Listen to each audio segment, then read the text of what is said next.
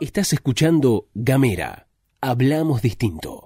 Hoy es martes 23 de marzo y están pasando cosas. Hay problemas de contagios en Tolwyn. La Comisión de Discapacidad de la CTA Autónoma lanzó un comunicado muy picante. Tenemos algunas puntas de posibles medidas ante la llegada de la segunda ola y además una jueza falló a favor de un rico. Otra vez. Vos ponés la pava y nosotros las noticias. Luz Escarpati y Gastón Lodos presentan la agenda en 10 minutos.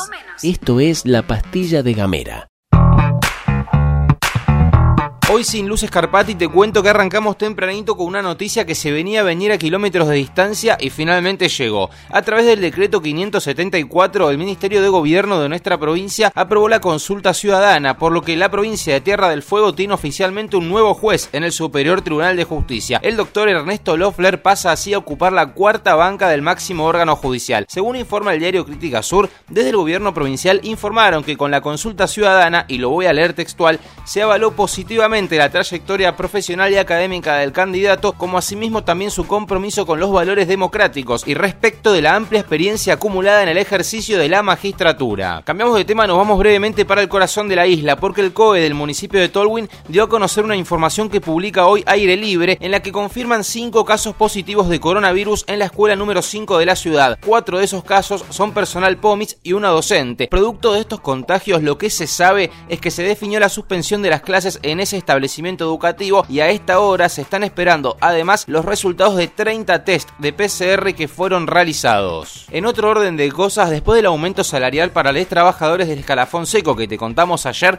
la Comisión de Discapacidad de la CTA Autónoma difundió un comunicado en sus redes sociales en el que exigieron que el aumento se vea impactado en quienes perciben las pensiones RUPE, ya que, según plantearon, con lo que establece la ley 712, esto implicaría un aumento automático en el monto de las pensiones. Sin embargo, en el comunicado lo que plantean es que el problema reside en que sistemáticamente los sucesivos gobiernos han decidido vulnerar este derecho y la brecha entre el monto de las pensiones y el sueldo bruto por todo concepto de la categoría 10 es cada vez mayor. Además, argumentaron que no se trata de un tecnicismo, sino que en este contexto inflacionario y de pandemia el poder adquisitivo de las personas con discapacidad y de sus familias ha caído vertiginosamente, colocándolas en una doble situación de vulnerabilidad. La última vez que nos reunimos con funcionarios gubernamentales gubernamentales confesaron que daban los aumentos a ojo. Nosotros les exigimos que el tiempo y los recursos que utilizan en acciones demagógicas los usen en cumplir con la ley. Cierra el comunicado muy picante de la Comisión de Discapacidad de la CTA Autónoma. Antes de seguir, quiero contarte que en el día de hoy tenemos un estreno en la división podcast de Gamera. Hoy hace su debut el podcast de la organización Red Diversa Positiva. Estará conducido por Erika Noelí Moreno, referente de Ushuaia de la organización y estamos muy felices de sumar a la familia de Gamera a integrantes del colectivo Travesti Trans que a partir de ahora acá tienen un micrófono. Lo decimos poco quizás, pero todos los cambios y las nuevas propuestas, desde la nueva imagen, los podcasts, los contenidos audiovisuales y las notas escritas, son gracias a todo lo que fuimos construyendo durante este tiempo. Y lo digo en plural porque me refiero a todos nosotros, los que generamos contenido en Gamera, junto con vos, que no te quedas en el lugar pasivo de un espectador, oyente, lector o lectora.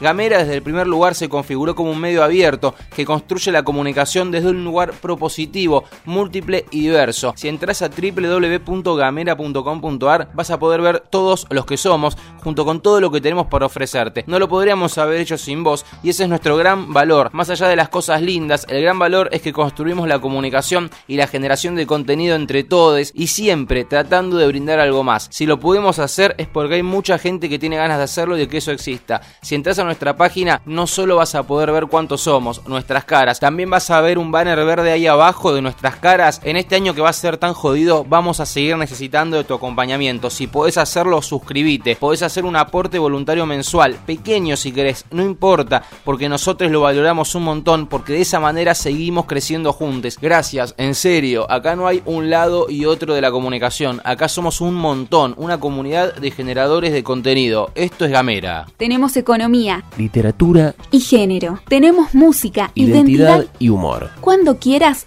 donde quieras. Donde quieras. Encontra nuestros podcasts en gamera.com.ar. En el orden de las nacionales les puedo contar que el octavo vuelo de aerolíneas argentinas vino desde Rusia con un cargamento de 500.000 dosis de la vacuna contra el coronavirus Sputnik 5. Según información oficial, este nuevo lote está conformado por 300.000 dosis del componente 1 y 200.000 del componente 2 y con la llegada de estas 500.000, Argentina contará con 4.880.540 unidades de vacuna. Con la llegada de este lote, también quien habló fue la ministra de Salud, Carla Bisotti, que con la turbina del avión explicó cómo viene la mano hasta ahora. Nosotros calculamos que entre las 300.000 que llegaron la semana pasada, eh, en esta misma semana y estas 500.000, por lo menos una semana de vacunación tenemos asegurada y seguimos trabajando para seguir recibiendo más dosis, eh, tanto de esta vacuna como de, otras vacunas.